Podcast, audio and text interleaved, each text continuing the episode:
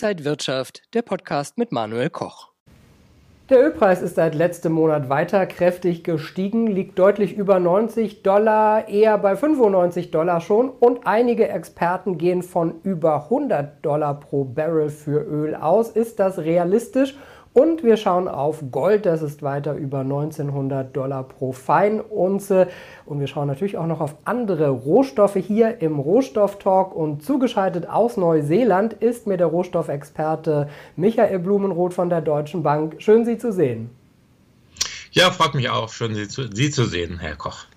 Bevor wir anfangen, was machen Sie gerade in Neuseeland? Ja, Urlaub, also auch selbst wir in der Bank haben Gott sei Dank ähm, auch das Privileg, Urlaub zu genießen. Und dieses Jahr stand ähm, mal ein längerer Trip auf dem Programm, lange auch für, für lange geplant, lange für hingespart. Australien waren jetzt eine Woche gewesen in Sydney. In Sydney gibt es einen sehr schönen Marathon, kann ich nur empfehlen für die Leute, die jetzt auch läuferisch unterwegs sind. Ähm, jetzt ging es noch für drei Tage nach Neuseeland. Hier ist leider so ein bisschen Wetterproblem momentan, aber Rohstoffe passt ja auch. Australien, Neuseeland sind ja auch sehr stark rohstoffexportierende Länder. Ähm, das ist es aber nicht die, das Kernanliegen, ähm, sondern dass sie wirklich mal Urlaub haben, ein bisschen entspannen und mal ganz am anderen Ende der Welt zu schauen, wie es dort so aussieht. Und vielen Dank, dass Sie sich da auch für den Rohstoff-Talk die Zeit nehmen. Also äh, ja, sprechen wir vielleicht gleich über das Thema Öl. Ist es dann realistisch, dass der Ölpreis jetzt weiter steigt und sogar über die 100 Dollar pro Barrel? Ja, auszuschließen ist es nicht, ob es jetzt realistisch ist. Ähm, ja, sagen wir mal, Jein, ähm, es ist durchaus möglich. Ich denke mal, wir stoßen jetzt so ein bisschen allmählich oben an. Wir haben jetzt tatsächlich ein Problem, und zwar ein Angebotsdefizit. Wir haben eigentlich eine relativ robuste Nachfrage nach Öl. Ähm, wir hatten jetzt im Sommer, in den Sommermonaten eher kurzfristig etwas niedrigere Preise gesehen. Ähm, das lag daran, dass jetzt ähm, gerade aus den großen Wirtschaftsnationen schwache Konjunkturdaten gemeldet wurden. Ähm, die Eurozone ist ja jetzt so am Rande einer Rezession stagniert. Ähm, sehr enttäuschend waren die Daten aus China. Die sind jetzt etwas besser geworden, jetzt zum Ende des Sommers hin, also gerade was die Industrieproduktion anbelangt und auch in den USA hatten wir im Sommer ähm, oder hatten viele Marktakteure noch vermutet, dass es dort zu einer Rezession kommen könnte, zeitnah. Ähm, jetzt kamen gerade aus den USA Zahlen und Daten raus, die jetzt extrem überzeugend waren. Wir hatten jetzt auch im Laufe dieser Woche eine Sitzung der US-Notenbank, die haben ihre ähm, Prognosen fürs Wirtschaftswachstum deutlich nach oben angepasst. Also dort läuft es wesentlich besser, als man noch vor wenigen Wochen gedacht hat oder die, als die meisten Marktakteure gedacht haben. Und das bedeutet, die Nachfrage ist sehr robust. Ähm, es sollen 103 Millionen Barrel am Tag momentan nachgefragt werden während gleichzeitig das Angebot künstlich verknappt wird. Wir haben zum einen Saudi-Arabien, die ja jetzt auch ähm, neulich ihre Produktionsbeschränkungen, ihre freiwilligen Produktionsbeschränkungen, muss man sagen, um um eine Million Barrel pro Tag bis Ende dieses Jahres verlängert haben. Ähm, wir haben auch Russland, ähm, wo jetzt Westeuropa ähm, nicht mehr der ähm, Handelspartner ist, aber Russland exportiert weniger Öl in die asiatischen Staaten oder hat zumindest angekündigt, dies zu tun, als sie es theoretisch könnten. Also wir haben eine künstliche Angebotsverknappung, die dazu gedacht worden, oder die dazu gedacht war, die Preise zu stützen. Ähm, die stützt jetzt die Preise wahrscheinlich mehr, als man im Vorfeld erwarten konnte, auch von Seiten Saudi-Arabiens. Und jetzt stellt sich so allmählich natürlich die Frage, das sehr hohe Ölpreisniveau wird natürlich dann immer auch die Nachfrage belasten. Das ist, gibt bei Rohstoffmärkten immer so eine Art Schweinezyklus. Wenn jetzt das Produkt einfach zu teuer ist, kann man sich ja teilweise einschränken. Man fährt vielleicht ein bisschen weniger im Auto. Ähm, auch die Industrie, wenn sie eh schon schwach ist, gerade in der Eurozone, dann wird vielleicht auch weniger Öl verbraucht werden.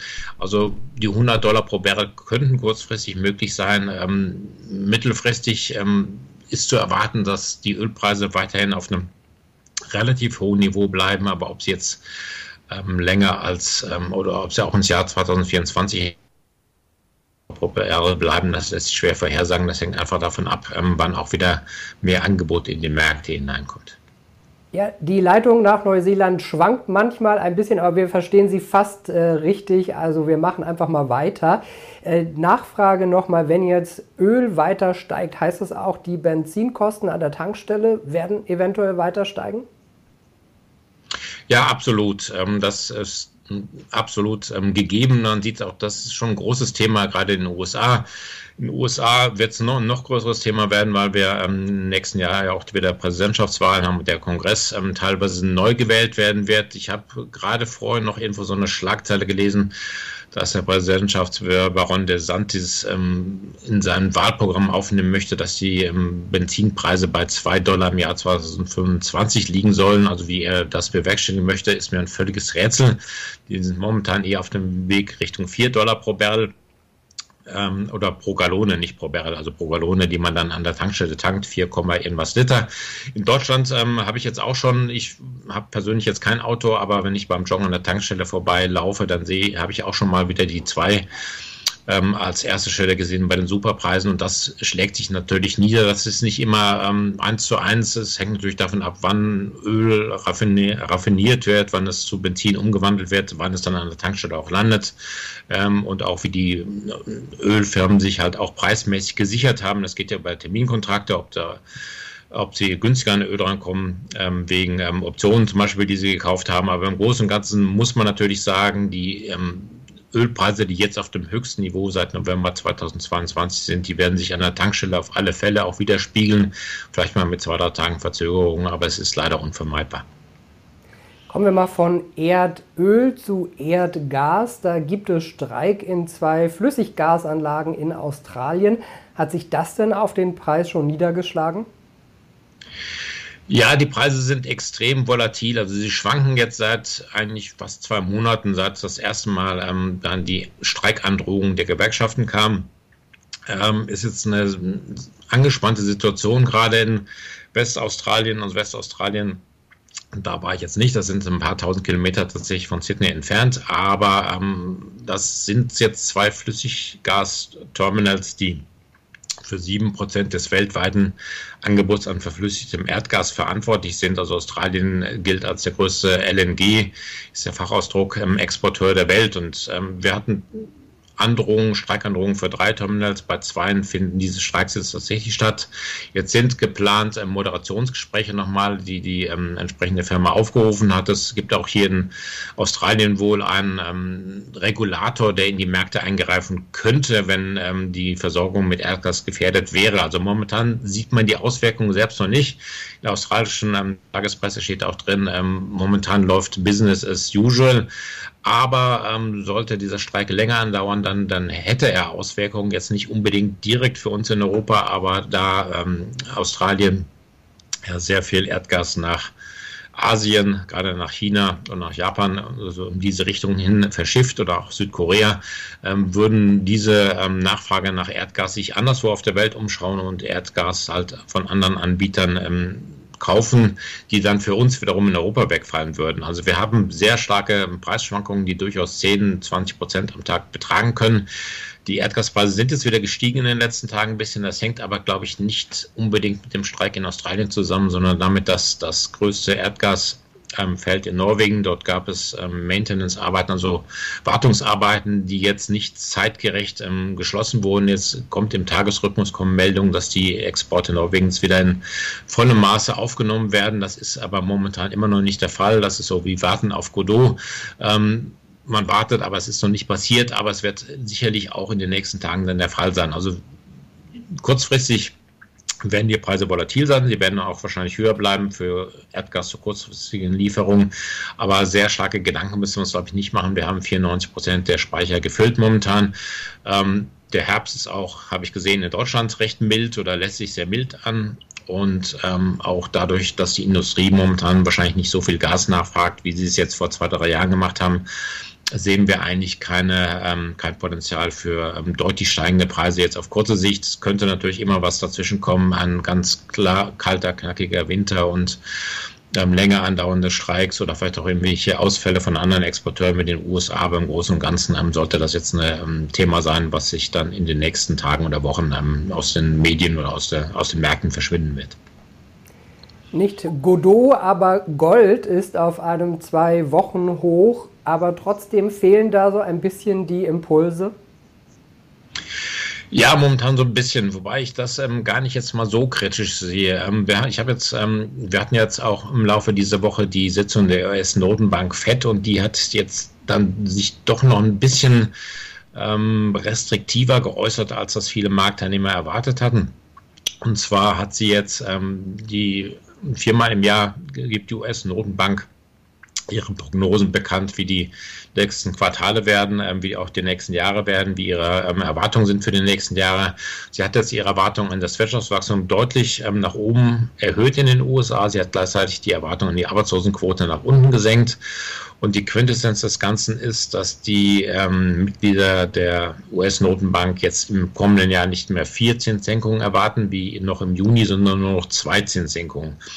Also die der Motto der Fed scheint zu sein, higher for longer. Die Leitzinsen werden sehr, sehr lange auf einem hohen Niveau bleiben, vorausgesetzt, dass sich die Wirtschaft so entwickelt, wie die Fed das momentan erwartet. Das kann jetzt auch ähm, sich schnell wieder ändern, aber eigentlich sehr negative Nachrichten ähm, für den Goldpreis und der Goldpreis hat sich jetzt doch ähm, relativ gut etabliert, sagen wir mal zwischen 1900, 1950 Dollar die Unze. Ähm, wir haben jetzt letztes Mal auch schon drüber gesprochen, Renditen in den USA, die zweijährige Staatsanleihen haben nach der FED mit 5,15 5,15 Prozent, den die höchste Rendite seit 2006 erreicht. Und ich habe mal dann geschaut, wo war der Goldpreis 2006? Der höchste Kurs, der 2006 gehandelt wurde, war bei 730 Dollar die Unze. Und wir haben jetzt tatsächlich wieder ein Zinsniveau und ein Renditeniveau, was wir 2006 vor der Finanzkrise hatten. Und der Goldpreis hält sich über 1900. Ich finde, das ist schon mal ein ähm, starkes Signal, dass ähm, Gold weiterhin gefragt ist. Und was ähm, die FED auch zum Ausdruck gebracht hat, was jetzt auch so ein bisschen die EZB mit ihrer Zinserhöhung in der, vor, in der vergangenen Woche ähm, auch zum Ausdruck gebracht hat, dass man erwartet, dass die Inflation länger hoch bleiben wird. Ähm, und das wiederum ähm, ist halt auch, denke ich mal, ähm, für viele Anleger dann wiederum ein Signal, dass die Goldpreise auch weiter unterstützt bleiben können. Die Inflation wird sich nicht von heute auf morgen, ähm, wird sie nicht verschwinden. Und ähm, ich denke mal, die Nachfrage nach Gold bleibt weiterhin sehr gut. Wir sehen auch, ähm, vielleicht von den Großanlegern ging die Nachfrage jetzt zurück aufgrund des hohen Renditeniveaus, aber gerade so physische Nachfrage, die bleibt weiterhin momentan recht gut und auch die Nachfrage nach äh, Produkten auf Gold. Ist es vielleicht gerade eine gute Zeit, Gold zu kaufen und wenn ja, lieber dann physisch oder in ETFs, ETCs gehen?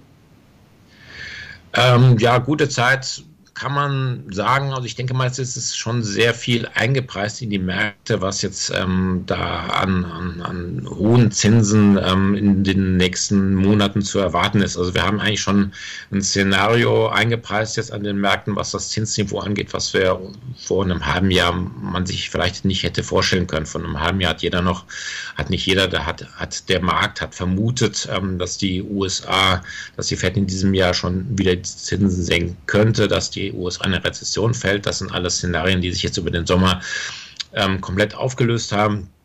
Und dafür hat sich der Goldpreis eigentlich schon sehr gut gehalten, was wiederum jetzt Bauchgefühl Signal sein könnte, dass ähm, der Goldpreis ähm, tatsächlich vielleicht so einen Boden findet, 1850, 1900 und sich mittelfristig weiter nach oben bewegen kann. Also tendenziell für Anleger, die einen langen mittel- bis langfristigen Horizont haben, könnte es interessant sein, Gold zu kaufen, ähm, physisch oder ETC oder ETF. Das hängt natürlich dann von der von dem an, was der Anleger präferiert. Aber man kann auch dazu sagen, ähm, gerade Xeta Gold zum Beispiel als ETC, das ist ja etwas, was auch durch physisches Gold gedeckt ist. Hat den Vorteil, man muss das Gold nicht selbst lagern, man muss das Gold nicht selbst kaufen, man zahlt nicht die riesigen An- und Verkaufsspannen und das Gold ist physisch da, das ist in einem Tresor hinterlegt. Man kann sich das sogar auch auszimmern lassen. Deswegen würde ich persönlich eigentlich eher zu ETCs, also zu, gerade zu Produkten mit Xeta Gold tendieren. Schauen wir noch auf andere Rohstoffe und ich glaube, da haben Sie ein Auge auf Platin geworfen. Ja, bei Platin schon. Das ähm, Auge habe ich darauf geworfen, weil mich der, die Preisentwicklung etwas wundert. Wir haben jetzt neulich Zahlen bekommen. Es gibt so ein World Platinum Investment Council, die beschäftigen sich mit Research über die Platinmärkte und die Daten ähm, zeigen eigentlich generell ähm, sehr starke Nachfrage gegen sinkendes Angebot an. Ich habe mal gerade noch mal geschaut, also Automobilindustrie, zweites Quartal 19 Prozent mehr nachgefragt als im letzten Jahr. Wir haben im zweiten Quartal ein Angebotsdefizit von 350.000 Unzen an Platin. Also das Angebot reichte nicht, um die Nachfrage zu decken. Das muss aus Lagerbeständen rausgedeckt werden. Und für das Gesamtjahr erwartet der ähm, Council ein Angebotsdefizit von einer Million Unzen. Bedeutet, der Platinpreis müsste eigentlich ansteigen. Er dümpelt aber irgendwo so bei 900 bis 950 Dollar die Unze herum, also die Hälfte des Goldpreises.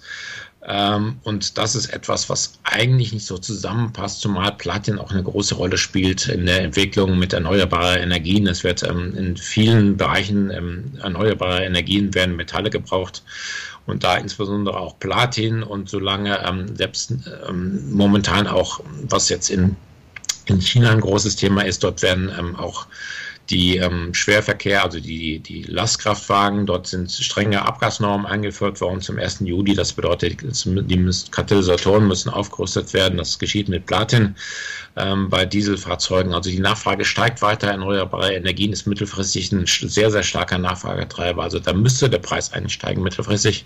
Das ist fast ähm, eher rätselhaft, warum man das momentan noch nicht getan hat. Aber da sprechen eigentlich sehr viele Indikatoren dafür, dass das Angebotsdefizit weiter zunehmen sollte, dass die Nachfrage steigt und deswegen könnte Platin auch für Anleger, die jetzt einen sehr langen Atem mitbringen und jetzt nicht in ähm, Tages- oder Wochenzeithorizonten denken, sondern längerfristiger interessant werden.